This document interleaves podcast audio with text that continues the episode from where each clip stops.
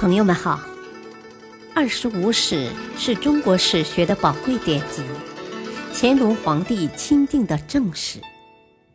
欢迎收听《二十五史珍藏版》，主编朱学勤，播讲汉乐。第三部《后汉书》传记第十二。河西邓皇后。二，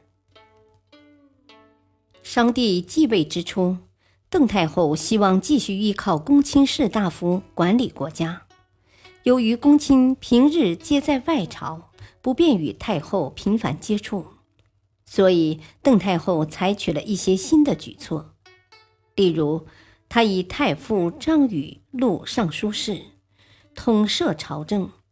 并令其移驻宫中，由太官供给饮食，五日一归府，如同西汉时期的内朝官。商帝死后，太后决策立安帝，他本人则继续临朝。由于和帝、商帝相继去世，百姓负担加重，邓太后决定将商帝的殉葬物品及有关的工程。削减十分之九。邓太后笼络公卿士大夫的策略，并未争取到公卿士大夫集团的一致支持。永初元年（公元一百零七年），司空周章等人密谋发动政变，推翻邓太后及安帝。十一月，周章之谋败露，周章本人畏罪自杀。邓太后为了避免同公卿士大夫的对抗升级，对周章之谋采取了轻描淡写的处理方式，受到牵连的官员为数甚少。但另一方面，由于公卿士大夫的普遍敌意，邓太后放弃了她执政初期倚重公卿士大夫的方针，转而依靠宦官外戚。周章之谋成为邓太后与公卿士大夫集团关系变化，乃至外戚，尤其是宦官集团崛起的契机，对东汉中后期的政局产生了十分深刻的影响。邓太后在重用外戚的同时，也接受了前朝外戚擅权的教训，她采取了一系列的措施，防范外戚势力的过度膨胀。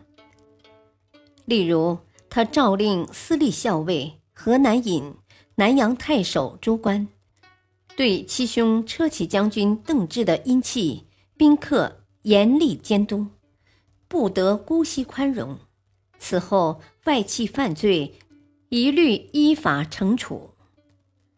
邓太后对被何帝废除的殷皇后及其族人十分怜悯，赦其流放者还乡。并发还资财五百余万。同年，邓太后又封其母为新野君，赐万户供汤沐浴。永初二年（公元一百零八年夏），洛阳遇旱灾，太后至洛阳监狱查询冤案，有一名囚徒本来并未杀人，严刑拷打之下，被迫自污。由于身体极为虚弱，他只能坐车去见太后。由于他畏惧官吏，不敢申辩，将要离开时，只是抬头望着太后，似乎有话想说。太后发现可疑，将此人召回，详细询问，查清了真实情况，并立即将洛阳令逮捕抵罪。三年秋，邓太后患病。左右侍臣颇为忧虑，他们祷告祈福，表示愿代太后受罪。太后闻讯大为恼火，对此事给予严厉批评。按照汉朝旧制，年终时皇帝要亲自设宴，慰劳即将得代还乡的卫士，行大挪之戏，驱除疾疫。邓太后因国内屡有战事。下令设宴款待卫士时禁演傩戏，将逐役的童子数量减半，并停止征发大象、骆驼等动物。邓太后自从选入后宫，随即班固之妹班超读经兼学天文算术。她临朝之后，白天处理政务，夜晚研习儒学。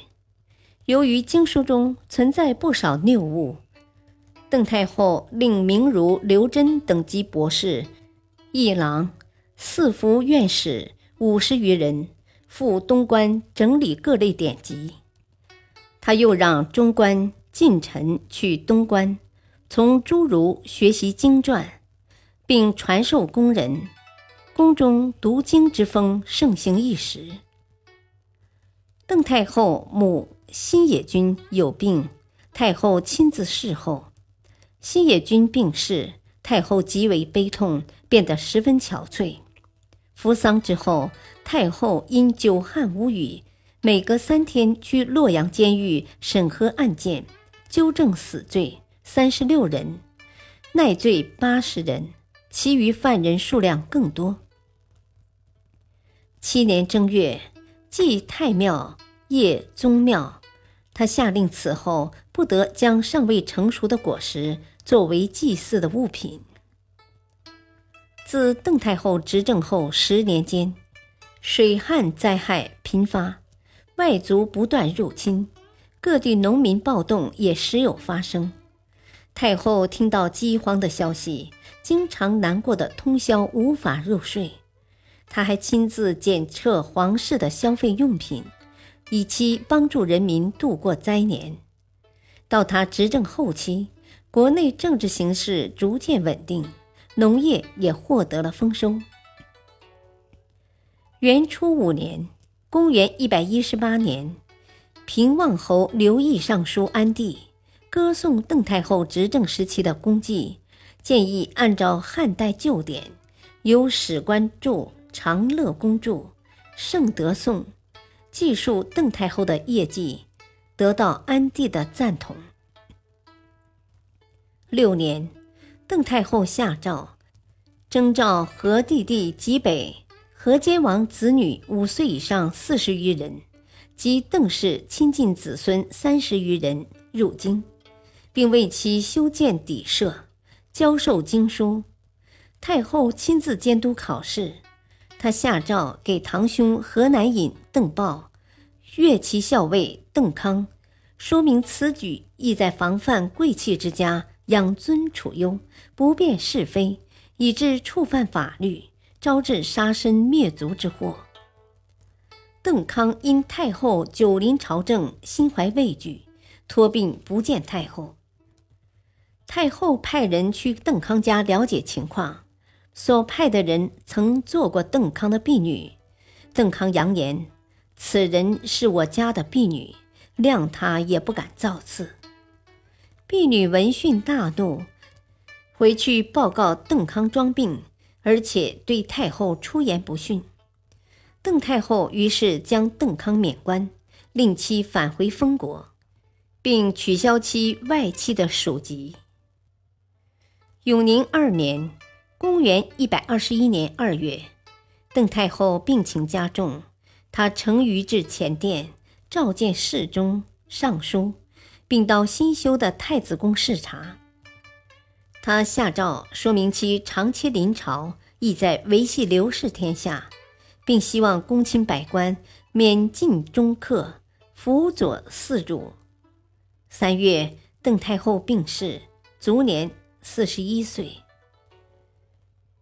平和帝死后，邓太后临朝听政长达二十一年之久，这在汉代历史上是罕见的。太后临朝之治，最初遇到公卿士大夫集团的激烈抵制。涌出初年的周章之谋，即是一个显明的迹象。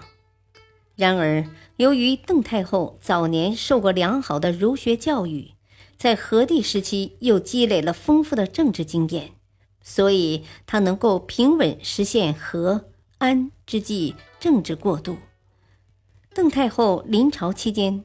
西北地区出现羌民大规模武装暴动，但是东汉政权并未从根本上发生动摇。邓太后接受前朝的教训，始终防范外戚势力的过度膨胀，这在东汉一朝也是绝无仅有的。感谢收听，下期播讲传记第十三，张衡。敬请收听，再会。